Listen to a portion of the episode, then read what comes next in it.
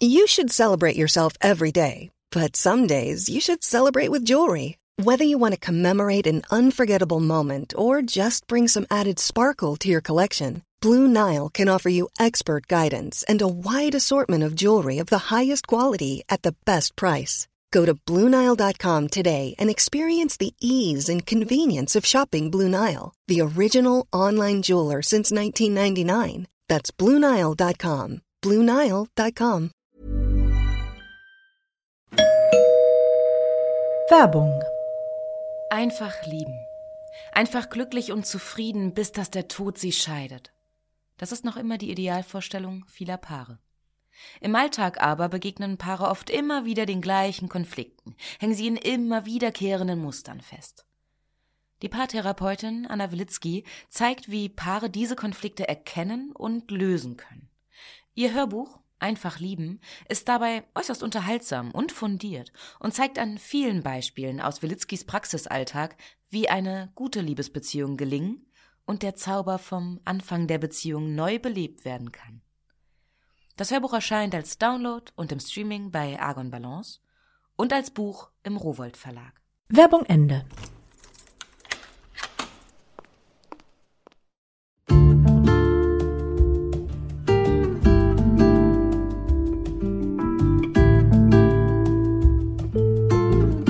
Herzlich willkommen zur neuen Folge von Einfach ganz Leben, deinem Podcast für bewusstes Leben. Ich bin Jutta Ribrock, Moderatorin, Hörfunkredakteurin und Sprecherin, unter anderem für Radionachrichten, Fernsehbeiträge und Hörbücher. In diesem Podcast spreche ich alle zwei Wochen mit außergewöhnlichen Menschen über alles, was das Leben schöner, entspannter, achtsamer und auch intensiver macht. Heute ist bei mir Verena König. Sie ist Traumatherapeutin. Außerdem bietet sie unter anderem systemische Einzel- und Paartherapie an und auch Weiterbildung für therapeutisch tätige Menschen. Sie ist auch Podcasterin und Buchautorin. Ihr Spiegelbestseller hat den Titel Bin ich traumatisiert? Wie wir die immer gleichen Problemschleifen verlassen wie sich traumatische Erfahrungen in unserem Leben auswirken können, welche Signale auf Traumata hindeuten, wie die Umwelt Betroffene unterstützen kann und wie traumatisierte Menschen Heilung erfahren und ein glückliches Leben leben können. Darüber sprechen wir heute. Viel Freude beim Lauschen.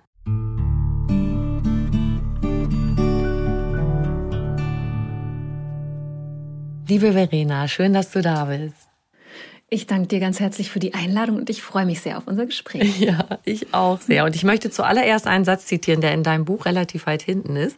Es ist nie zu spät für ein glückliches Leben. Juhu! Eine schöne ja, Ermutigung. Ja, weil oft ist ja so, wenn wir plötzlich etwas begreifen und, und verarbeitet haben und dann kommt oft so ein Gedanke wie, ach Mensch, hätte ich das mal früher gewusst, dann hätte ich schon länger ein schönes Leben. Aber mhm. auch jetzt Immer, jeden Moment ist Zeit für ein schönes, glückliches Leben. So ist es. Es ist immer schön, wenn wir mit einer guten Botschaft beginnen. Auf jeden Fall. Wer sich noch nicht so mit Trauma beschäftigt hat, vielleicht kannst du uns zu Anfang mal eine Definition geben, was das eigentlich ist. Mhm. Ja, also es gibt unterschiedliche Arten und Weisen, wie wir Trauma definieren können. Und ich äh, mag eine Traumadefinition sehr gerne, die im Grunde ganz einfach und griffig ist und auch gleich deutlich macht, dass das sehr individuell ist, wann eine Erfahrung zum Trauma wird. Also man kann sagen, dass eine Erfahrung potenziell traumatisch ist, wenn sie so intensiv und so bedrohlich für uns ist, dass sie unsere Abwehrstrategien und unsere Bewältigungsstrategien und auch unsere Verarbeitungsstrategien überwältigt. Wenn wir also in der Situation Ohnmacht erfahren, Überwältigung und so etwas wie Todesangst, also furchtbar intensive Empfindungen und Gefühle und nichts entgegensetzen können, was die Situation besser macht und im Nachhinein dann auch noch Schwierigkeiten damit haben, das zu verdauen, dann entwickeln sich in der Regel Traumafolgesymptome und dann sprechen wir von einem Trauma. Mhm. Du bist eine der bekanntesten Traumatherapeutinnen Deutschlands. Wie ist genau dieses Thema zu dir gekommen? Hm. Also ich bin schon lange Therapeutin und habe anfangs nichts von Trauma gewusst. Also ich kannte den Begriff, aber der war einfach nur ein Wort. Und im Laufe meiner Weiterbildungen bin ich dann irgendwann mal auf eine Trauma-Weiterbildung gestoßen und bin da eingestiegen, weil ich dachte, das klingt wirklich sehr, sehr wichtig und interessant. Und bereits im ersten Modul dieser Ausbildung habe ich ja so Kronleuchter aufgehen sehen in mir. Und ganz, ganz vieles hat plötzlich Sinn ergeben, was vorher eher Mutmaßung war oder nicht ganz so greifbar. Und mit dem Wissen über Trauma und Traumadynamiken können wir wirklich ganz, ganz vieles erklären. Und ja, so bin ich im Grunde durch Informationen wie in einen Erkenntnisstrudel geraten. und habe dann auch in der Praxis ganz schnell gemerkt, wie sehr das Menschen hilft und wie sehr ich meine Arbeit dadurch ja bereichern konnte. Und seitdem bin ich ständig dabei, mich fortzubilden, mich weiterzubilden und eben auch das Wissen weiterzugeben, mhm. sowohl in der Praxis als auch an Kolleginnen und Kollegen. Den Eindruck habe ich nämlich bei allem, was ich jetzt von dir gelesen und auch gehört habe, auch in deinem Podcast, den du machst, als wäre dieses Wissen über Trauma so ein Schlüssel, um viele andere Sachen auch in einem neuen Licht zu sehen, die du und andere Therapeuten bisher auch schon bearbeitet haben. Auf einmal so, Plam, Moment mal, das gibt dem noch so einen anderen Twist, oder? Ganz genau, ja. Also ich glaube, dass die Traumaforschung, die Psychotraumatologie und das Wissen über Trauma, was ganz viel mit Neurobiologie zu tun hat, tatsächlich verschiedene Bereiche der Psychologie oder auch, ja, der, also aller Bereiche, die mit Menschen zu tun haben, auch Medizin und Soziologie und so weiter, dass dieses Wissen all diese Bereiche im Grunde nochmal umkrempeln kann, mhm. weil wir so urmenschliche Dinge besser verstehen. Mhm. Unsere Reaktionen auf Gefahr, unsere Urbedürfnisse nach Verbindung und Sicherheit, die werden in diesem Wissen so greifbar und auch so nachfühlbar, dass es tatsächlich wie so ein Twist gibt, wie du es gerade gesagt mhm. hast. Das ist oft der Missing Link um Dinge wirklich zu verstehen und dann eben auch denen anders begegnen zu können. Ja, und in dem Zusammenhang, was ich mir als wirklich so aller, aller, aller, aller wichtigste Botschaft aus deinem Buch mitgenommen habe, ist, dass wir uns wirklich mit dem liebevollsten Blick anschauen dürfen. Mhm. Also vieles, wo wir denken, was ist los mit mir? Wieso reagiere ich extrem auf dieses? Warum mache ich da die Schotten dicht, wo ich doch eigentlich Offenheit will? Und alles, was wir so als Makel und Unfähigkeit empfinden, dass das im Ursprung etwas war, was unser Überleben gesichert haben, dass wir uns so in Gefahr befunden haben, dass wir das als Strategie eingesetzt haben. Und das ist so erleichternd. Mhm. Dieses. Das ist eine. Danke, ja. Ne? Mhm. ja, das ist total erleichternd und eine ganz wesentliche Essenz. Mm, du hast es gerade schön begonnen, also da, diese Essenz zusammenzufassen, indem du sagtest, möglichst liebevoll mit uns selbst umgehen oder uns selbst begegnen. Und das ist ja was, was ganz vielen Menschen super, super schwer fällt. Mhm. Wenn man wahrnimmt, man hat Muster, die einem nicht gut tun oder man kriegt Dinge nicht hin, die man so gerne hinkriegen würde, mhm. dann ist das, wozu man schnell neigt, sich selbst zu verurteilen, sich selbst zu verachten, sich selbst vielleicht zu bestrafen, sich selbst einfach blöd zu finden und abzulehnen. Und das verstärkt natürlich jede destruktive Dynamik ganz schnell und ganz intensiv. Und wenn wir verstehen, dass ganz viele von den Mustern, die wir im Leben so haben und auch den Mustern, die destruktiv erscheinen, vielleicht können wir da auch konkreter werden, wenn wir verstehen, dass diese Muster eigentlich nicht dazu da sind, uns zu schaden, sondern ursprünglich entstanden sind, um uns zu schützen, dann wird es ziemlich leicht, sich selbst liebevoll zu begegnen und mit dieser Selbstabwertung und Verurteilung nicht mehr so stark ins Gericht zu ziehen mhm. mit uns mhm. selbst. Sehr gerne können wir da gleich konkret einsteigen, was solche destruktiven Muster sein können und gern auch dann in dem Zusammenhang eben, was kann Trauma auslösen, dass das entsteht als destruktives mhm. Muster. Mhm. Ja, gerne. Also im Grunde könnten wir als Beispiel mal alle Süchte nehmen. Also jedes suchthafte Verhalten. Und zwar im Grunde egal, worauf es bezogen ist. Also ob es eine Shoppingsucht ist oder das äh, zwanghafte Bedürfnis zu essen oder Sexsucht oder Spielsucht oder natürlich auch die ganzen substanzmittelgebundenen Süchte. Also alle diese Süchte können wir im Grunde bezeichnen als sowas wie eine Selbstmedikation, wie ein Versuch, das eigene Nervensystem zu beruhigen beziehungsweise zu manipulieren, eigene unangenehme Zustände zu verändern. Und wenn wir solche Strategien entwickeln, wie beispielsweise wir sind total gestresst und dann essen wir viel, dann ist das scheinbar destruktiv, weil es ungesund ist, weil uns vielleicht das Gewicht, was wir dann irgendwann haben, belastet und so weiter. Dann dient aber dieses Essen dazu, dass in diesem Fall zum Beispiel unser parasympathisches Nervensystem aktiviert wird. Also ein Teil unseres Nervensystems, der uns ein bisschen runterfährt, der sowas wie Beruhigung oder Entspannung initiiert. Das heißt, wir entwickelten einstmals eine Strategie, uns selbst zu manipulieren, weil wir das andere nicht gelernt haben, weil wir nicht gelernt haben oder nicht lernen konnten, wie wir uns anders, gesünder und natürlicher selbst beruhigen können.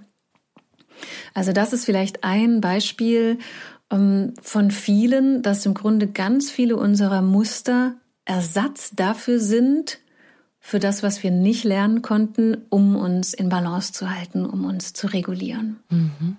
Was sind denn häufige Ursachen von Traumata? Also du hast da sowas wie einmal so Schocktrauma, Schockerlebnisse, aber auch Sachen, die kontinuierlich auf uns einwirken. Ne? Genau. Es gibt verschiedene Arten von Trauma. Auch da sind die Definitionen ein bisschen fluide, weil der Begriff ist ja noch recht neu und in verschiedenen Diagnosemanualen wird das auch immer wieder neu abgedatet. Aber man kann ganz grob im Grunde unterscheiden, wie du gerade sagtest, zwischen sogenannten Schocktraumata und sequentiellen Traumata. Die Schocktraumata sind die, die ein einmaliges schockhaftes Erlebnis beschreiben. Das war lange Zeit der einzige Begriff, den wir für Trauma mhm. hatten oder das ist die einzige Definition. Und äh, da geht man also davon aus, dass ein einzelnes Ereignis wie ein Verkehrsunfall oder eine ähm, ein Überfall oder irgendeine Gewalttat einen aus der Bahn wirft. Und diese Ereignisse können einen vollkommen, ja, äh, also stark traumatisieren. Und die andere Art Traumatisierung, die lange Zeit nicht gesehen wurde, die auch heute immer noch unterschätzt wird, ist die sequentielle Traumatisierung, die besonders eine Rolle spielt, wenn sie früh im Leben passiert. Und sequentiell bedeutet hier, dass wir einfach über eine längere Dauer der Zeit immer wieder kleinere oder größere Traumatisierungen erleben. Also beispielsweise, dass wir in einem Elternhaus aufwachsen, wo wir nicht zuverlässig versorgt sind mit mhm. Sicherheit, Sicherheit, Zuwendung, Geborgenheit, liebevoller Ansprache und so weiter. Oder in einem Elternhaus aufzuwachsen, wo wir Gewalt ausgesetzt sind. Oder ein Elternteil vielleicht krank ist und deswegen nicht zuverlässig für uns in der Bindung präsent ist. Das können alles sequentielle Traumatisierungen sein, die dann ein bisschen anders wirken als die Schocktraumatisierungen und häufig sich etwas subtiler, aber nicht weniger heftig zeigen mhm. im weiteren Leben. Und das, das können wir dann vielleicht auch noch als Beispiel mal nehmen, weil sich das ja stark auswirkt später auf unsere Beziehungen. Mhm. Dass wir im Grunde eigentlich das, wonach wir uns sehnen, Bindung mit einem Menschen tief verbunden sein, selber verhindern, und uns dadurch quasi schützen, dass wir wieder diese Enttäuschung erleben, diese Bindung nicht bekommen zu haben. Das ist ein super gutes Beispiel, weil das scheinbar so unlogisch ist. Ne? Also ja. man sehnt sich nach etwas und gleichzeitig tut man was dagegen, dass es sich erfüllt. Und da kann man sich ziemlich bescheuert vorkommen, wenn man sich sozusagen in Anführungszeichen selbst sabotiert aber es ist, glaube ich, schon in deiner Frage angeklungen, hier ist auch wieder eine Art Schutzmechanismus am Wirken. Wenn wir Bindungserfahrungen gemacht haben, die uns sehr gestresst haben, also wenn wir uns als Kinder natürlich sehr nach Bindung gesehnt haben, weil Bindung für uns gleich zu setzen ist mit Überleben und mit eben einem Gefühl von Sicherheit und äh, Geborgenheit im Leben. Also wir sehnten uns danach und gleichzeitig war unsere Bindungsperson möglicherweise auch bedrohlich für uns, mhm. weil sie uns vielleicht ja schlecht behandelt hat oder immer wieder weggebrochen ist, dann ist in unserem Inneren tief im Unterbewusstsein abgespeichert, dass das, wonach wir uns am meisten sehen, uns auch am meisten verletzen kann, mhm. uns am meisten Stress erzeugen kann, uns in größte Not stürzen kann. Und dann ist da eine innere Ambivalenz da, die sich im weiteren Leben in Beziehungsebenen, in Bindungsebenen genauso zeigen kann, wie du es gerade sagtest. Nämlich, dass wir einerseits uns tief sehnen und dieses Sehnen kann richtig wehtun, weil es so essentiell wichtig ist, diese Sehnsucht nach Bindung, diese Erfüllung von Bindung. Und gleichzeitig haben wir aber so Angst vor erneuter Verletzung, vor der Reaktivierung dieses alten, grauenvoll bedrohlichen Schmerzes, dass wir uns auch schützen davor, dass uns jemand so nahe kommt, dass er so wichtig für uns werden könnte, dass es den gleichen Schmerz wieder in uns berühren könnte. Mhm. Das ist so traurig. Ja, das stimmt. Ja, das ist total traurig und, ja. und, und es ist auch so, ähm, es kann so furchtbar hoffnungslos ausschauen, weil Menschen dann wirklich sich in wiederholten Mustern erleben, sie wollen so gerne, aber sie können nicht. Oder sie, sie wollen so gerne und sie geraten immer wieder an Menschen, die sie schlecht behandeln, die sie ähnlich behandeln, wie früher ihre Bezugspersonen sie behandelt haben. Mhm. Und dann, ähm, ja, wird zu dem alten Schmerz, der eh schon da ist, zu dem alten Gefühl von Einsamkeit, was eh schon da ist, auch noch ein Gefühl von Hilflosigkeit, von mangelnder oder nicht vorhandener Selbstwirksamkeit hinzugefügt. Und das mhm. kann sehr, sehr, sehr traurig sein, ja. Kannst du uns aus deiner Praxis vielleicht auch ein Beispiel erzählen, wo etwas in dem Bereich sich so abgespielt hat, wo du mit einer Klientin, einem Klienten oder einem Paar, wie auch immer, eine Lösung gefunden hast? Ja, also da würden mir viele, viele Beispiele ja, einfallen. Das ist schon mal gut. ja, weil ja diese Beziehungsebene einfach ganz logischerweise bei frühem Trauma immer eine Rolle spielt mhm. und deswegen auch ganz, ganz viele Menschen in meiner Praxis mit solchen Lebensgeschichten bei mir auftauchen und auftauchten.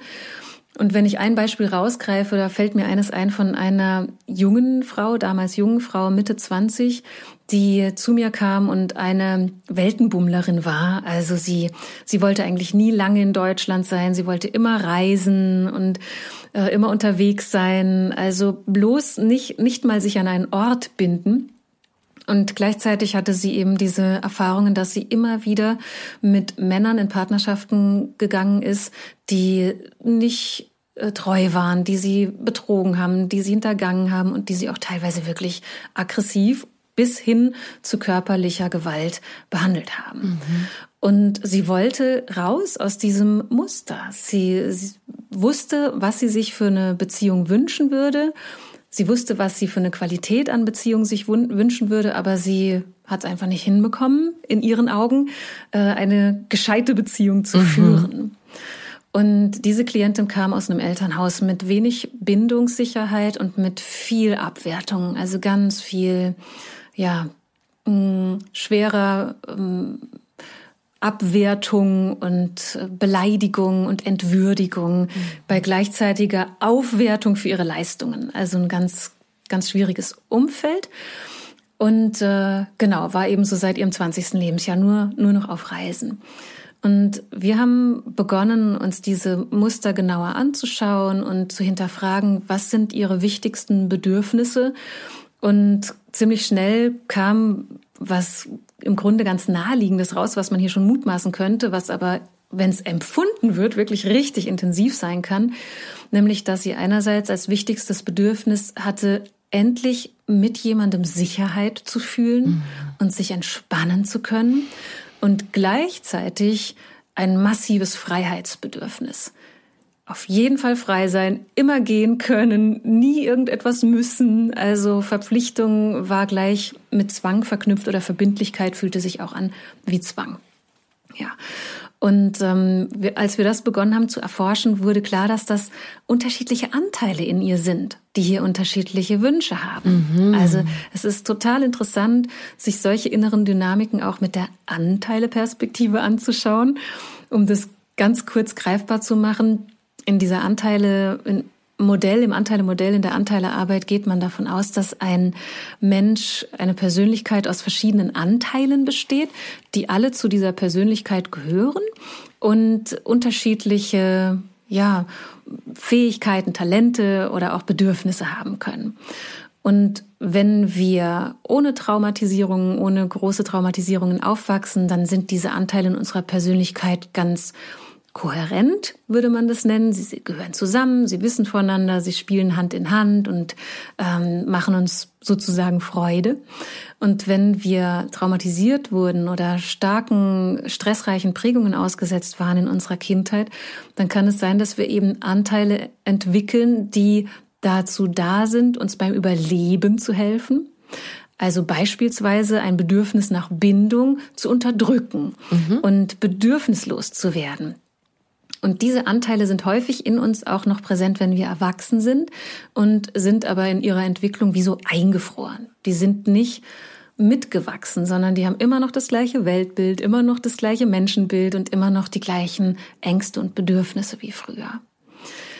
Und bei meiner Klientin haben wir dann also rausgefunden, dass dieses äh, Bedürfnis nach grenzenloser Freiheit ein eher älterer Anteil in ihr war, der sich von jeglichem Bindungsbedürfnis abgespalten hatte ja. und für sich definiert hatte, frei sein ist Sicherheit. Ne?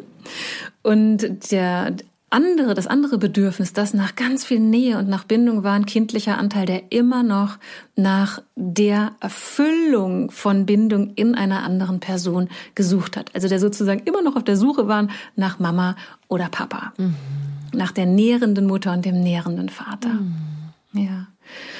Und lange Rede, kurzer Sinn, mhm. als wir dann angefangen haben, mit diesen Anteilen zu arbeiten, diese verschiedenen Persönlichkeitsanteile in ihren unterschiedlichen Altersstufen, mit ihren unterschiedlichen Nöten und Bedürfnissen zu verstehen. Also als wir uns angefangen haben, ihnen zuzuwenden und, und sie mit Respekt und Würde zu betrachten, konnten die sich anfangen zu entwickeln. Ja. Wundervoll. Also das sind dann tiefe Prozesse, aber die sind ganz lebendig und ganz, ganz wunderschön. Ich finde auch das so hilfreich, dieses Bild, als hätten wir so eine WG in uns und da sind so verschiedene Typen und das Ziel ist, dass man die, sagen wir mal, so weit hin bekommt, dass sie sich gut verstehen, aber auch alle ihren Raum haben dürfen. Und diese Widersprüchlichkeit, die wir manchmal empfinden, dafür verurteilen wir uns ja auch, dass man selber denkt, Mann, manchmal bin ich so drauf, manchmal so, das widerspricht mhm. sich doch, passt nicht zusammen. Aber sich vorzustellen, dass das wie so eine innere WG ist, wo eben verschiedene Bedürfnisse auch da sind und man ist ja auch nicht so eindimensional. Auch das hilft ja wieder, sich anzunehmen damit, ne?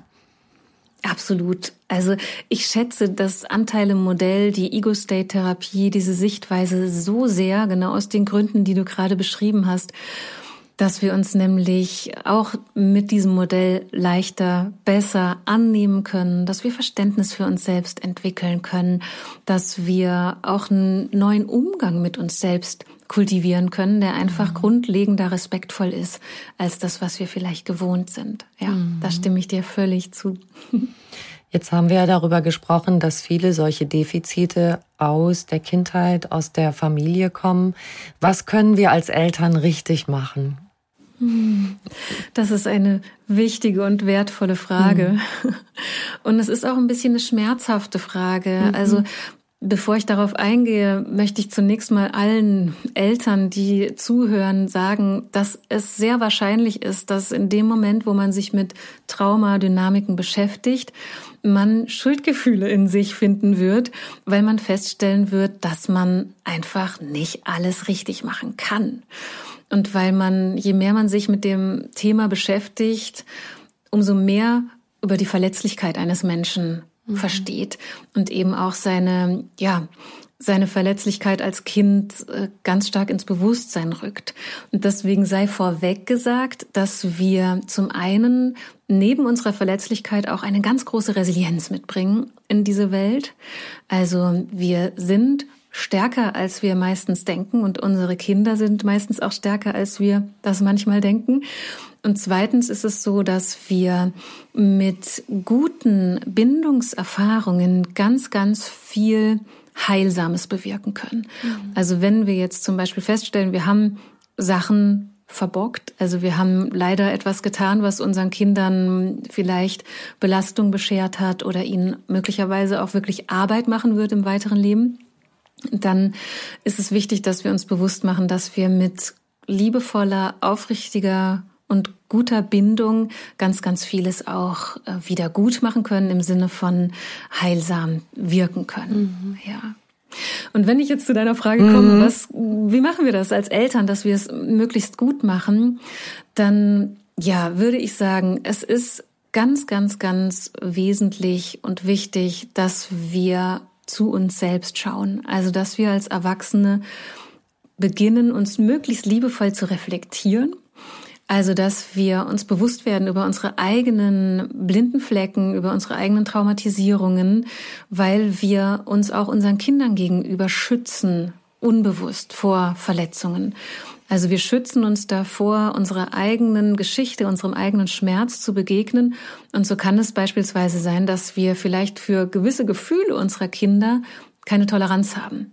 Also wenn wir beispielsweise merken, unsere Kinder sind total bedürftig und wir merken, dass wir dann aggressiv werden, dass es uns ganz schwer fällt, auf diese Bedürftigkeit einzugehen und wir vielleicht die Tendenz entwickeln, unsere Kinder dann von uns mhm. zu stoßen, dass wir dann anfangen, zu uns zu schauen und uns zu fragen, was ist da eigentlich bei mir los, wenn ich solche Empfindungen meinem Kind gegenüber entwickle, die uns daran hindern, gut verbunden zu sein. Und wenn wir dann liebevoll zu uns selbst schauen, dann ist das natürlich auch ein Prozess unter Umständen, der, der dadurch angestoßen wird. Aber das ist etwas, was wir dann nicht nur für uns tun, sondern eben auch für unsere Kinder. Das ist also eine Sache, die wir tun können, dass wir versuchen zu reflektieren, was ist bei mir los, wenn ich das Gefühl habe, mein Kind macht mich verrückt. ja. Oder wenn solche Sätze aufkommen wie, das macht sie nur, mich zu ärgern. Ja. Da wollte ich gerade einhaken. Ich bin ja mhm. auch Mutter von zwei Töchtern. Und dieser Gedanke, glaube ich, der, der kommt oft in Eltern auf, die, dass sie es persönlich nehmen. Das sage ich oft. Erstmal nicht persönlich nehmen. Es ist, dass das Kind mit sich selbst mit was beschäftigt ist und in der Regel nicht etwas macht, um dich als Mutter oder Vater zu ärgern oder zu provozieren. Klar, kommt sowas später mal auch, wenn die älter werden und so. Ja, dann testen sie dich aus. Aber da sie auch von zu entlasten und zu befreien von diesen Gedanken, die wir haben. Dass mhm. wir denken, ah, oh, das macht er jetzt schon wieder und, und, und wieder und wieder und wieder. Hm. Äh, und dann, wie du sagst, auf uns selber schauen, das glaube ich, äh, damit ist schon 80 Prozent gut dass wir da rausgehen Absolut. aus diesem, dass wir uns da angegriffen fühlen. Mhm. Ja, das ist so wichtig und das ist so leicht gesagt, ja. nicht persönlich nehmen. Das ist echt eine große Herausforderung, aber es ist total gut, sich das sozusagen als eine Grundregel hinter die Ohren zu schreiben oder immer wieder vor Augen zu holen, dass Kinder es nicht persönlich meinen, dass Kinder immer auf der Suche sind nach Sicherheit, auch wenn sie sich anscheinend total gegenteilig verhalten, uns ärgern, uns provozieren. Immer steckt darin im Grunde die Suche nach einer Bindungssicherheit mhm. und nie wollen sie uns loswerden oder uns verletzen. Das liegt ein, also es würde keinen Sinn ergeben, ähm, sondern was da häufig dahinter steckt, ist dieses, dieses Bedürfnis nach einer Bindungssicherheit, die halt auf unterschiedlichste Art und Weise getestet wird im Laufe der mhm. Zeit. Ja. Mhm. Aber danke, dass du das nochmal so deutlich sagst, weil man hat dann jetzt auch eine Idee davon. Was mhm. können wir als Eltern machen? Weil natürlich, so wie du eben gesagt hast und mit deiner Botschaft an alle Eltern, hallo, ihr könnt nicht alles richtig machen. Natürlich habe ich als zweifache Mutter auch, als ich das gelesen habe von dir, meine Töchter sind schon erwachsen jetzt, aber auch gedacht so, hm, wie habe mhm. ich denn das gemacht früher? Und mich beruhigt total dieses, dass du auch die Anfangszeit so betonst. Und da bin ich mhm. mir ziemlich sicher, dass wir das ziemlich gut hinbekommen haben. Ich habe ganz bewusst viel Zeit auch mit meinen Kindern verbracht und nicht gleich wieder so schnell gearbeitet und so. Schön. Und ich weiß auch, dass ich vieles nicht so gut gemacht habe. Ich bin dem auch auf der Spur, wo vielleicht Punkte waren, die nicht so gut waren, wo ich im Grunde angeregt auch durch dein Buch dachte, ob es vielleicht eine gute Idee ist, auch mit meinen erwachsenen Töchtern nochmal in Dialog damit zu gehen und nochmal zu sagen, hm, vielleicht weißt du das gar nicht mehr so, aber es arbeitet noch was in dir, was bei dir unbewusst ist und ich könnte dir vielleicht aus meiner Erinnerung das nochmal erzählen und dann kriegst du eine Idee davon, warum sich das bei dir so anfühlt. Fändest du das gut, Verena? Ja, ja, und den Hund da draußen auch. ja, stimmt, da wo du sitzt. Wir sitzen ja nicht zusammen in einem Zimmer. Du bist äh, an einem anderen Ort und zwar eigentlich an einem schönen. Du bist im, an einem Urlaubsort eher und da ist genau. jetzt draußen war richtig was los mit einem Hund. Aber das nehmen Voll wir jetzt los. mal so. Das ist auch das Leben. Gut, gut. Also ich finde deine Idee, die du gerade angesprochen hast, super schön. Also es kann sehr, sehr, sehr wertvoll sein ähm, über die eigene Kindheit mit einem Elternteil zu reflektieren, weil da so viel mit unserer Identität verbunden ist, mhm. also mit dem Gefühl von Identität. Und wenn wir zum Beispiel wissen, tief in unserem Innern aus den frühen Erfahrungen, wir sind geliebte Kinder. Mhm. Und wenn uns dann gleichzeitig aber auch irgendwann die Information erreicht, dass beispielsweise unsere Mutter in der und der Lebensphase von uns eine schwere Zeit hatte und deswegen vielleicht diese oder jene Botschaft auch mit rübergekommen ist, mhm. sowas wie ich habe keine Zeit für dich oder es ist mir gerade alles zu viel, dass man aus der Erwachsenenperspektive dann in Kontext setzen kann, was man in sich spürt, beispielsweise auch als Verunsicherung, also dass man weiß, ich bin geliebt, aber manchmal, wenn jemand irgendwie nicht genügend Zeit für mich hat, dann falle ich in ein Loch. Dann habe ich auf einmal das Gefühl, ich kann der Bindung nicht mehr vertrauen oder so. Dann können wir eben solche Sachen in Kontext setzen und äh, uns selber auch wieder liebevoll dafür nochmal in den Arm nehmen, beispielsweise, dass wir eben so fühlen. Und ich finde solche Gespräche zwischen Bezugspersonen und erwachsenen Kindern ganz, ganz wertvoll. Und ähm, wenn die Beziehung das hergibt, dann ist das auch wirklich eine ganz schöne Gelegenheit, mhm. sich nochmal ganz nah zu sein. Ja, schön. Ich danke dir. Ich werde Sie mhm. fragen. Das müssen Sie ja auch wollen. Ja. Und das ist so in mir gewachsen, jetzt als ich dein Buch gelesen habe und auch einige von deinen mhm. Podcasts gehört habe, wo ich dachte, das wäre vielleicht tatsächlich nochmal, es wäre es wert, mhm. ihnen da auch ein paar Informationen zu geben, die ihnen auch helfen könnten und auch mein, mein Gefühl nochmal auszudrücken auch. Ne? Mhm. Ja, ja, schön. wow, jetzt muss ich nochmal mich richtig ordnen, nachdem ja. ich jetzt irgendwie so in meine eigenen Gefühle reingegangen bin. Mhm. Ähm, du hast es eben auch schon mal angesprochen, unser Nervensystem, was überreizt werden kann. Also dass diese Überlebensstrategien, die wir dann so entwickeln, das sind ja im Grunde uralte Sachen, die eben zu unserem Schutz gedacht sind. Vielleicht kannst mhm. du uns das mhm. noch ein bisschen erklären, was da passiert. Also wir haben ja ein Repertoire von Flucht bis äh, Kampf und so weiter. Kannst du uns da ein bisschen noch äh, was erzählen, dass wir das auch besser verstehen? Ja, sehr, sehr gerne. Ja. Also unser Nervensystem, unser autonomes Nervensystem, was ja ein super komplexes System ist, ist auf einer ganz, ganz basalen Ebene im Grunde immer damit beschäftigt, unser Überleben zu sichern. Also ganz an unserem Bewusstsein vorbei, ganz unbewusst, ganz automatisch sorgt unser autonomes Nervensystem dafür, dass wir, wenn eine Gefahr droht, das möglichst schnell wahrnehmen damit dann unser autonomes Nervensystem eine sogenannte Überlebensreaktion initiieren kann. Also wenn wir mit einer wirklichen Bedrohung konfrontiert sind, dann wird unser autonomes Nervensystem in Alarmzustand versetzt. Und dieser Alarmzustand, der führt dann zu verschiedenen möglichen Überlebensreaktionen. Du hast zwei schon genannt. Fliehen und Kämpfen sind ganz klassische Reaktionen. Das sogenannte Todstellen ist eine Reaktion. Wir haben auch eine Erstarrungsreaktion.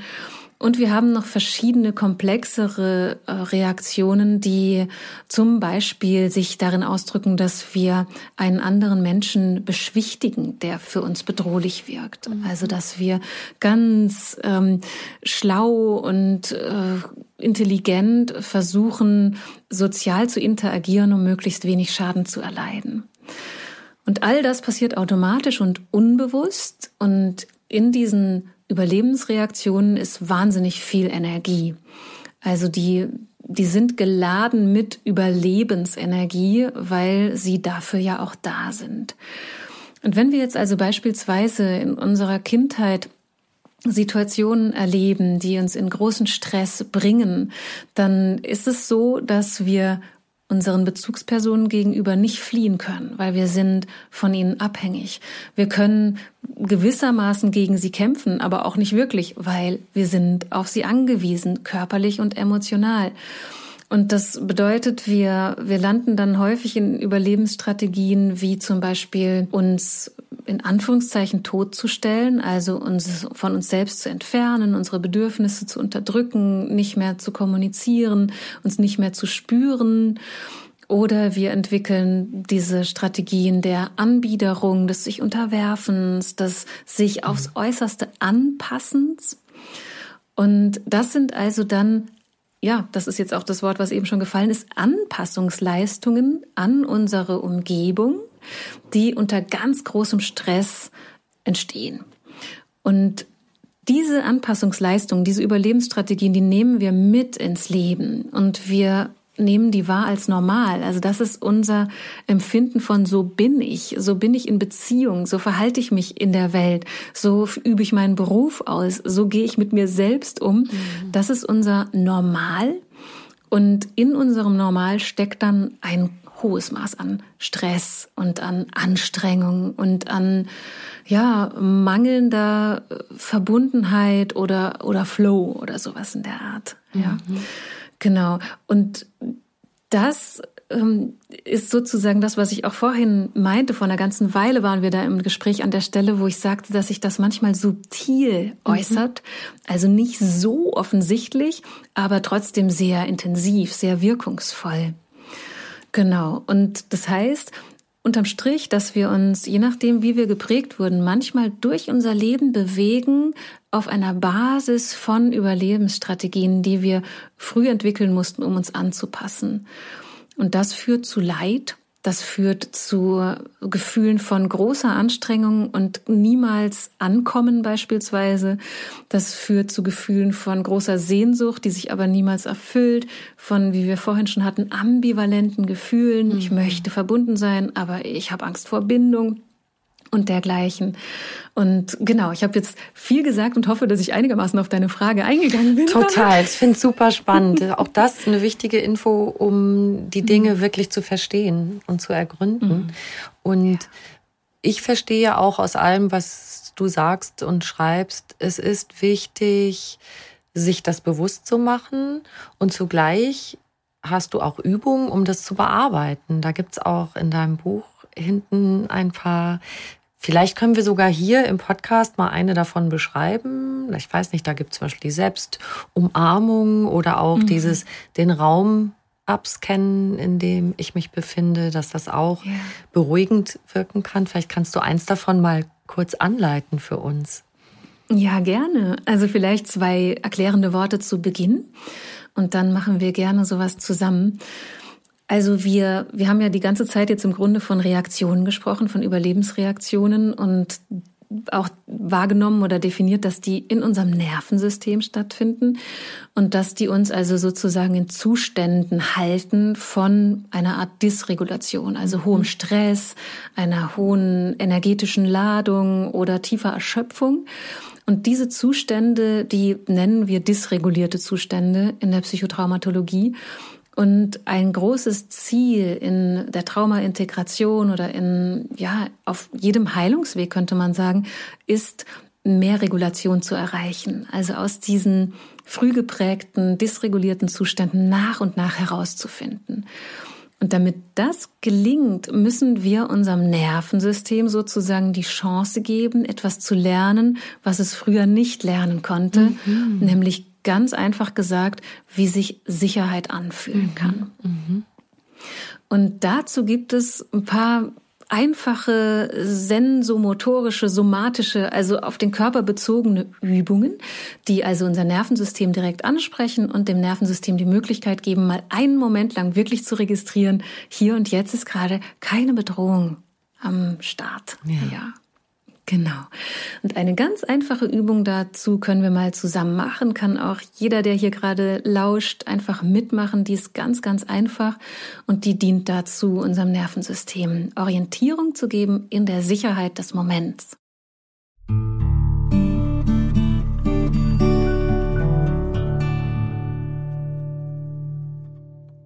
Und dazu kann man im Grunde ganz einfach mal beginnen, sich in seinem Raum umzuschauen, also in der Umgebung, in der man gerade ist, umzuschauen.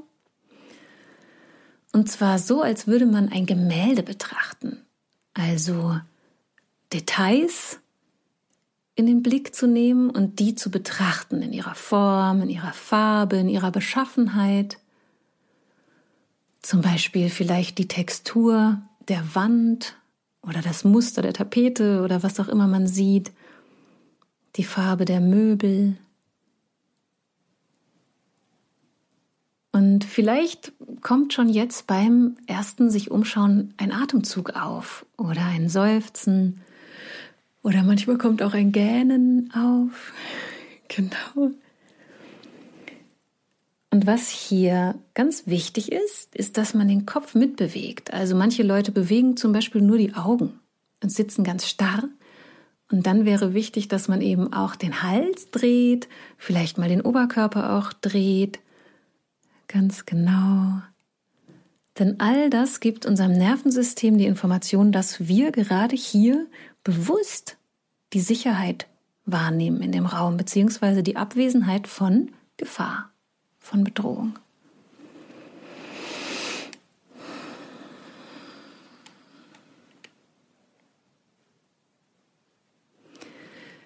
Und vielleicht ist sogar schon beobachtbar, dass sich irgendetwas im eigenen Empfinden ein bisschen verändert. Vielleicht spürt man sich selbst ein bisschen mehr, den Körper ein bisschen mehr oder man nimmt den Raum deutlicher wahr.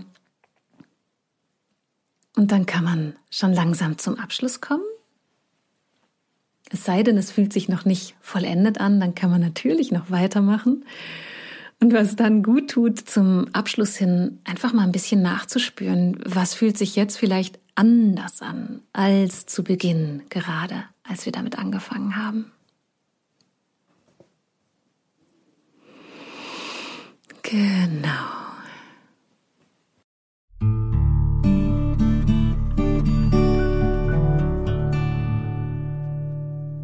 Und wie ging es dir damit gerade? Mir geht's super gut. Und ich habe tatsächlich gerade, weil hier in dem Studio, in dem ich sitze, da ist eine Wand mit so ja, mit so Steinen und da habe ich mir so einzelne Steine angeschaut und mich hat das mhm. total ruhig gemacht. Ich mhm. habe ja eine Sache, die ich total gern mache, wenn ich in so einer Aufregung bin, dass ich dann manchmal so innehalte und sage, ich bin jetzt hier. Mhm. Und da kommt genau dieser Atemzug, den du gerade mhm. beschrieben hast. Wirklich.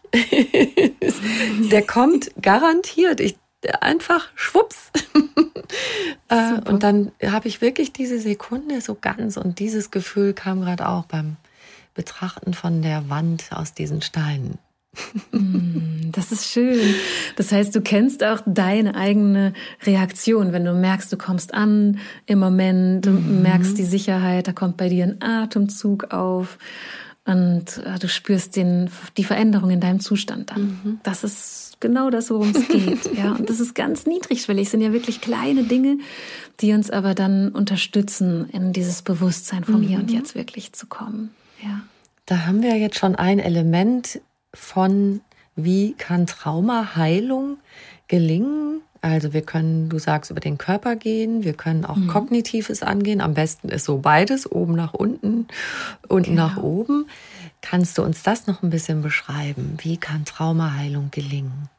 Ja, Also Traumaheilung oder auch Traumaintegration, das verwende ich im Grunde lieber als Begriff, weil Heilung ist ja oft mit großen Erwartungen mhm. oder irgendwelchen Zweifeln auch verbunden. Und Integration beschreibt wirklich auch im Wort, dass es darum geht, etwas, was noch nicht verarbeitet wurde und deswegen noch in uns unsortiert rumfliegt und wirkt, in unser Bewusstsein zu integrieren, in unser Dasein zu integrieren, so dass es sich ja, verändern kann in seiner Wirkung. Und Traumaintegration ist immer ein Prozess. Also alles, was nach schneller Methode klingt oder nach Fünf-Schritte-Plan und dann ist erledigt, mhm. ist schlicht nicht seriös. Denn ja, wie wir jetzt in dem Gespräch, glaube ich, auch schon deutlich machen konnten, hinterlassen Traumata einfach tiefe Spuren in unserem Nervensystem, in unserer Empfindung von der Welt, in unserer Beziehungsgestaltung. Also in allem, was uns letztlich ausmacht, auch in dem Empfinden unserer Identität. Und deswegen handelt es sich oft um sehr komplexe Prozesse. Aber es gibt ein paar Elemente, die einfach, einfach super wesentlich sind und die, die jedem gut tun. Und dazu gehört zum einen, wie du gerade beschrieben hast, kognitiv etwas zu tun, also für Verständnis zu sorgen. Dazu gehört die ganze Informationsebene, also dass wir uns auseinandersetzen mit der Theorie hinter dem, was wir erleben. Das kann sehr, sehr hilfreich sein.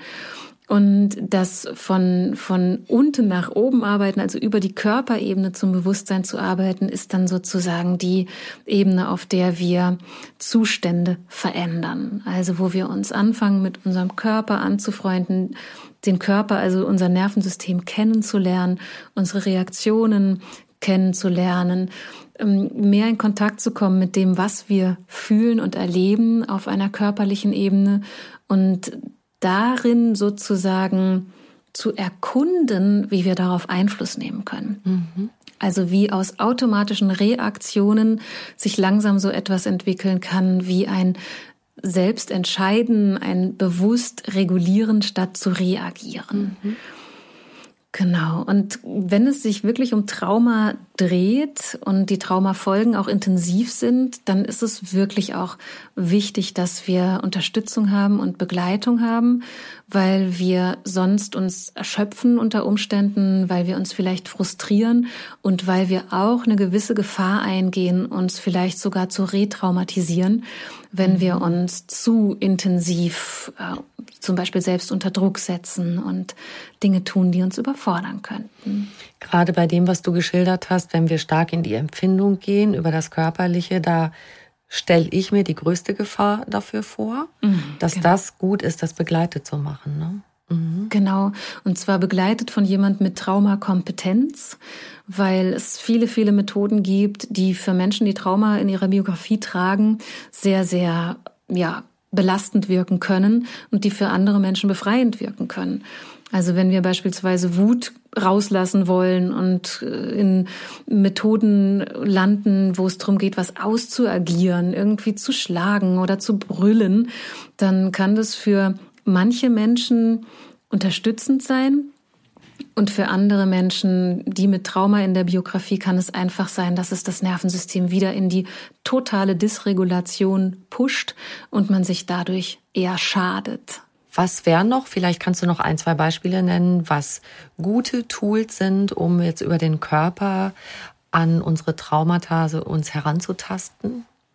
Ja, also gute Tools sind im Grunde all jene Tools, die mit Achtsamkeit zu tun haben und die ohne Zwang funktionieren. Also man kann im Grunde alles, was gut tut, traumasensibel modifizieren, indem man beispielsweise sowas rausnimmt wie Zwang. Also eine Achtsamkeitsübung, die vielleicht in der klassischen Methodik äh, von A bis Z gehen würde, könnte man mal von A bis B machen. Mhm. ja. Mhm. Und vielleicht das nächste Mal bis C oder so. Mhm. Ähm, also es, es tut einfach gut, alles, was gut tut, in der Intensität und in der Länge und Dauer zu machen, wie es uns gut tut. Und ja. sobald es unangenehm wird, damit einfach wieder aufzuhören. Mhm. Oder vorher schon. Mhm. Ja. Gut, also an die eigenen Grenzen sich herantasten. Ne? Genau, und die ernst nehmen und nicht das Bedürfnis haben, sie zu übergehen oder zu sprengen, sondern wahrzunehmen, diese Grenze ist genau der Abschnitt, bis wohin ich mich bewegen kann, ohne dass es für mein Nervensystem gefährlich interpretiert wird. Mhm. Ne? Und äh, das erstmal anzuerkennen, ist schon sehr, sehr hilfreich, um sich dann Gutes zu tun. Und generell, äh, ich habe es gerade fast schon so runtergebrochen, alles, was gut tut, hilft. Und das bewusst zu tun, das ist sehr, sehr hilfreich für die Traumaintegration, weil wir häufig dazu neigen, das nicht zu tun, weil wir ja, andere Sachen als wichtig ansehen. Wir wollen funktionieren, wir wollen es richtig machen, wir wollen es gut machen. Aber dass es die größte und schönste und auch wirkungsvollste Übung sein kann, mit sich selbst in Kontakt zu sein und etwas sich selbst Gutes zu tun, mhm. das unterschätzen wir häufig ganz mhm. doll. Du hast einleitend eben auch gesagt, was wahrscheinlich jedem gut tut. Da mhm. wollte ich auch gern nochmal nachhaken, weil so ein Gefühl von ungenügend sein, das kann ich nicht gut genug. Das teilen ja viele Menschen, gerade in der heutigen Gesellschaft auch, mit dem Leistungsdruck mhm. und so weiter. Wo ist die Grenze zum Trauma? Es gibt ja viele Menschen, die das auch in sich tragen, ohne jetzt massiv traumatisiert zu sein. Mhm. Ja, das ist eine sehr gute Frage. Wo ist die Grenze zum Trauma? Weil wir im Grunde auch bei diesem Leistungsthema von Stress sprechen. Und Traumafolgesymptome sind Stressverarbeitungssymptome. Also da, da konnte ein Stress nicht verarbeitet werden, ein toxischer Stress. Mhm. Und bei ganz vielen unserer zeitgemäßen sozusagen Zivilisationskrankheiten dreht es sich auch um Stressverarbeitungsprobleme. Mhm. Und deswegen ist es da vielleicht gar nicht so relevant ähm, zu differenzieren, wo ist die Grenze zum Trauma, weil es auch da ums Nervensystem geht und wir im Grunde die gleichen Techniken brauchen, um mhm. dann aus diesen Strudeln rauszukommen. Und wir auch darin im Grunde einfach uns als menschliche Wesen anerkennen dürfen, die die auf Stress sehr stark reagieren und die auf andauernden Stress und auf sogenannten toxischen Stress auch mit Krankheit reagieren. Mhm. Ja. Das heißt, wir dürfen dieselben Übungen machen und, genau. uns, und uns damit was tun, was uns gut tut. Genau so ist es. Wir dürfen die gleichen Übungen machen, dieselben Übungen machen und auch in die gleiche Wertschätzung für unsere Verletzlichkeit ja. reinkommen und eben statt uns weiter anpassen zu wollen an diese Leistungsansprüche, uns eher ernst nehmen in unserem Bedürfnis nach Menschsein. Mhm. Ja. Du machst auch ein paar kritische Anmerkungen zu so Tipps, die es so gibt, ähm, mhm.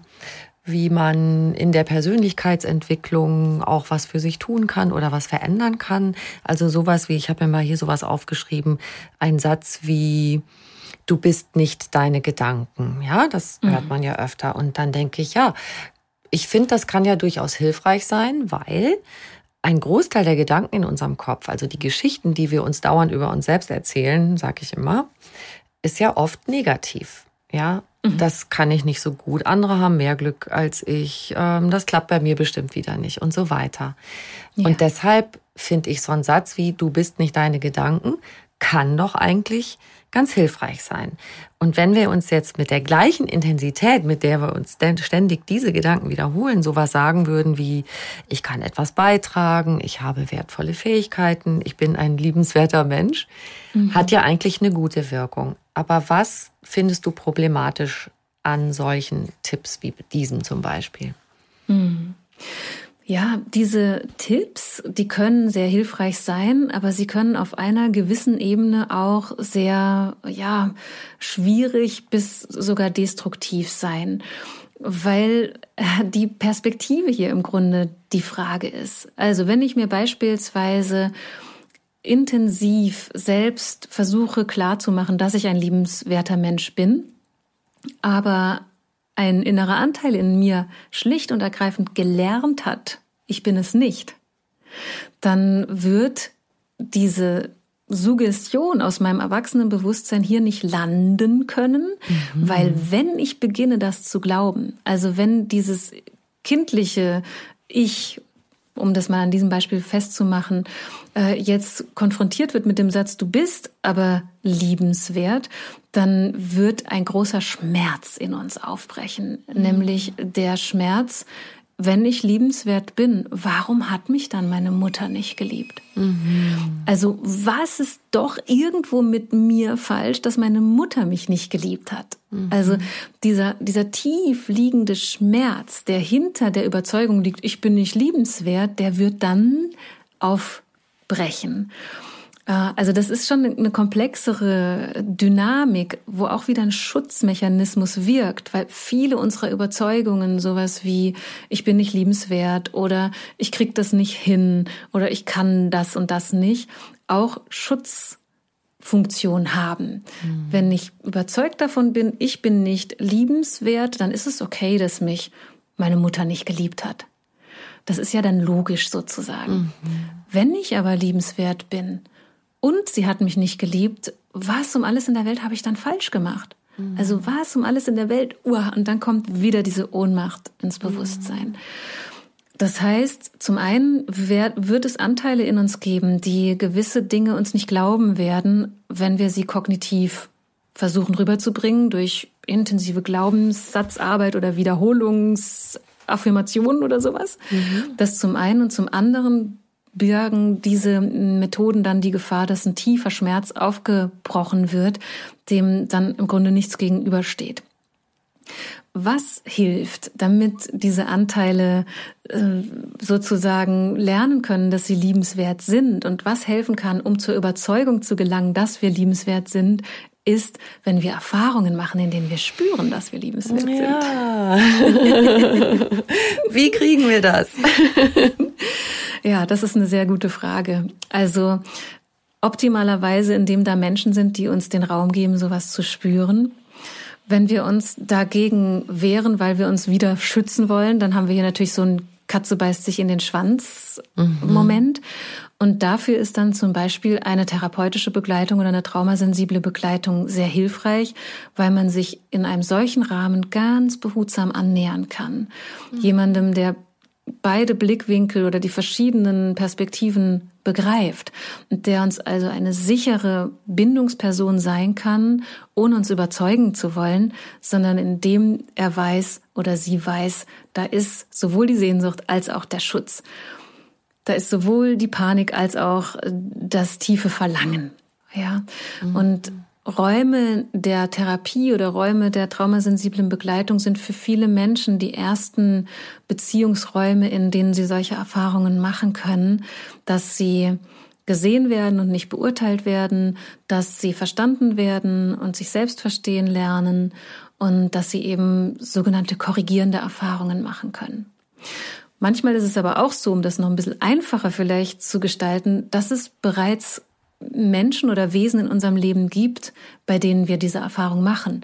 Also vielleicht gibt es da einen Hund, der einen jedes Mal, wenn er einen sieht, wieder total freudig schwanzwedelnd begrüßt. Ja. Egal, ob man sich selbst gerade total bescheuert findet oder nicht. Ja.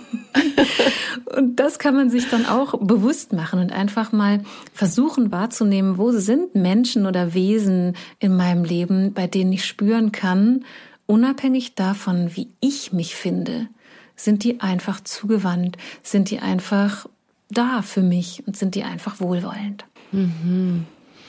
Also das mit so einem der gute Freund des Menschen, der Hund, das ist schon eine gute Idee, ne? Ja, Tiere sind oft wirklich die besten Bindungspersonen. Und genau. bilden dann vielleicht eine Brücke. Ja. Ja. Und dann dieser Schritt, es zuzulassen, dass wir das mit Menschen zulassen? Mhm. Das ist dann so ein Transfer. Ne? Mhm. Ja, und das ist auch etwas, was wir manchmal wirklich üben müssen. Also bewusst wahrzunehmen, wie fühlt es sich an? Wie fühle ich mich, wenn jemand liebevoll mit mir umgeht? Wie fühle ich mich, wenn jemand da ist und mich wohlwollend betrachtet? Das müssen wir oft lernen und üben. Und da dürfen wir auch tolerant mit uns sein und auch aus der anderen Perspektive, wir dürfen tolerant mit anderen Menschen sein, die vielleicht, auch wenn wir sie bedingungslos lieben, immer mal wieder behaupten, wir würden sie ablehnen oder wir, wir hätten sie gerade irgendwie verurteilt. Also Geduld und ähm, Wohlwollen zu üben sind da ganz wesentliche Elemente auf dem Weg. Und das ist ein Prozess. Ja. Was können die mhm. Menschen, die uns umgeben, bestmöglich für uns tun, wenn wir traumatisiert waren? Mm. Oh ja, das ist eine, eine schöne Frage. Also was Sie tun können, ist ebenso sich zu informieren, was ist Trauma, was sind Traumafolgen, weil ohne diese Information ist es manchmal wirklich schwer, das Verhalten zu verstehen oder die Bedürfnisse und die vielleicht scheinbaren Widersprüchlichkeiten eines Menschen zu verstehen. Also zu wissen, informiert zu sein, ist ganz, ganz hilfreich. Und dann auch hier ähm, so etwas wie Bewusstsein und Wohlwollen reinzubringen, ehrlich zu sein, Dinge ehrlich zu reflektieren, Fragen zu stellen. Wie hast du das gerade gemeint? Oder was ist denn gerade vielleicht dein eigentliches Bedürfnis? Also sich zu bemühen um Verständnis und sich zu bemühen um Verbundenheit. Das wären tolle Dinge. Ich finde, das, was du jetzt zum Schluss gesagt hast, ist eigentlich auch ein wahnsinnig schöner Schluss, mhm. wie wir quasi hinge, uns hingetastet haben zu, ja. was kann ich für mich selber tun, was können andere für mich tun. Und wenn da dieses Wohlwollen quasi von beiden Seiten, ich für mich und die Menschen, die um mich herum sind, die mich ja lieben und das auch möchten, dass es mir gut mhm. geht, was die genau. für mich genau. tun können, da finde ich, haben wir jetzt doch eine ganz schöne Verbindung geschaffen. Das stimmt. Das ist eigentlich wirklich ein schöner, schöner Bogen, den du da auch gespannt hast zwischen was, was mache ich denn mit mir und was mache ich, wenn ich jemanden kenne, der vielleicht betroffen ist. Mhm. Ja. Fast ist es so ein bisschen, da hast du wieder der gute Freund des Menschen, der Hund bellt im Hintergrund. Genau. fast so ein bisschen, ohne dass das jetzt bitte nicht falsch verstehen, aber wie mit, äh, wie mit den Kindern, was wir eben besprochen haben, dass das Kind nicht uns meint, wenn es irgendwie ausrastet, durchdreht, äh, sich hinwirft und selber irgendwie nicht weiter weiß. Und ein mhm. traumatisierter Mensch im Erwachsenenalter, der vielleicht für mich als Partnerin sich so ein bisschen unbegreiflich verhält, wenn man dann die mhm. Information hat, aha, da steht ein traumatisches Erleben im Hintergrund, dass man dann auch merkt, aha, ich muss das nicht auf mich beziehen. Es ist ein innerer Kampf für den Menschen an meiner Seite. Ja, das hast du auch nochmal super schön auf den Punkt gebracht, dass wir im Grunde ja ähm, die Fähigkeit haben, als erwachsene Menschen über Verständnis zu Toleranz zu finden. Mhm. Genau. Also Verständnis füreinander, das lassen wir jetzt mal so stehen. Bitte mhm. nehmt euch das alle mit, alle, die uns zuhören, dieses Verstehen wollen auch. Mhm. Und dann das zu geben, Verständnis füreinander. Und wir wünschen uns das ja auch selber total. Ich ja. glaube, das ist eins von den ganz vielen oder ja, ganz zentralen Sachen, die wir mhm. einander geben können. Mhm. Ja, da stimme ich schön. dir so zu. Ja, ja, absolut. Liebe Verena, ich habe am Schluss immer eine Frage, die ich dir auch stellen möchte. Ja. Was ist für dich persönlich Glück? Mm, was für eine schöne Frage. Für mich persönlich ist Glück das Erleben auf allen Ebenen, also kognitiv, emotional und körperlich von Verbundenheit. Mhm. Ja. Punkt, Ausrufezeichen. Genau, so einfach. Super schön. Vielen, vielen, vielen lieben Dank für dieses schöne Gespräch. Mm, ich danke dir von Herzen, liebe Jutta, für die schöne Verbundenheit in unserem Gespräch. Ja. Danke, danke dafür. danke.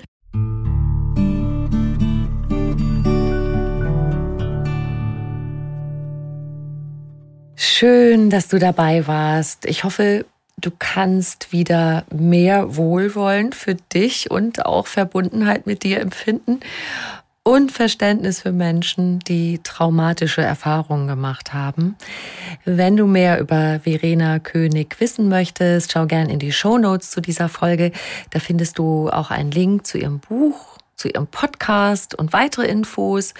Und vielleicht magst du uns ja eine kleine Bewertung schreiben, wie dir dieser Podcast gefallen hat. Das wird uns sehr, sehr freuen. Noch mehr über einen bewussten Lebensstil erfährst du auf einfachganzleben.de. Und noch mehr tolle Podcasts findest du auf argon-podcast.de. Du kannst diesen Podcast überall hören, wo es Podcasts gibt und dort auch kostenlos abonnieren. Alle zwei Wochen gibt's eine neue Folge und ich freue mich, wenn du wieder dabei bist. Ich wünsche dir einen wunderschönen Tag.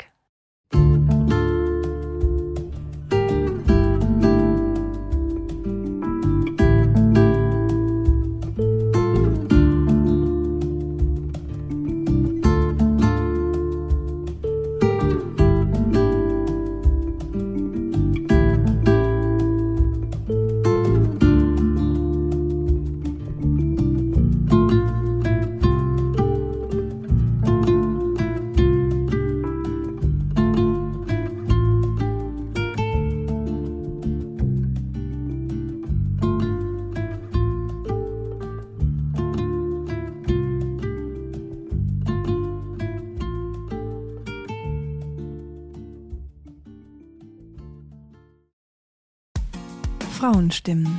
Klagen, lachen, klüger werden. Ich bin Ildiko von Kürti, ich bin Buchautorin und Journalistin und in meinem Podcast spreche ich alle zwei Wochen mit lebensklugen und mutigen Frauen über das Loslassen und das Aufbrechen, das Verlieren, das Suchen und das Finden. Ich bin stolz darauf, wie viele wunderbare Frauen bereits bei mir zu Gast waren. Unter ihnen Stefanie Stahl, Maria Furtwängler, Annika Decker oder Gerburg Jahnke. Und ich freue mich auf alle, die noch kommen. Ihr könnt Frauenstimmen überall dort hören, wo es Podcasts gibt. Herzlich und hoffentlich auf bald. Eure Ildiko.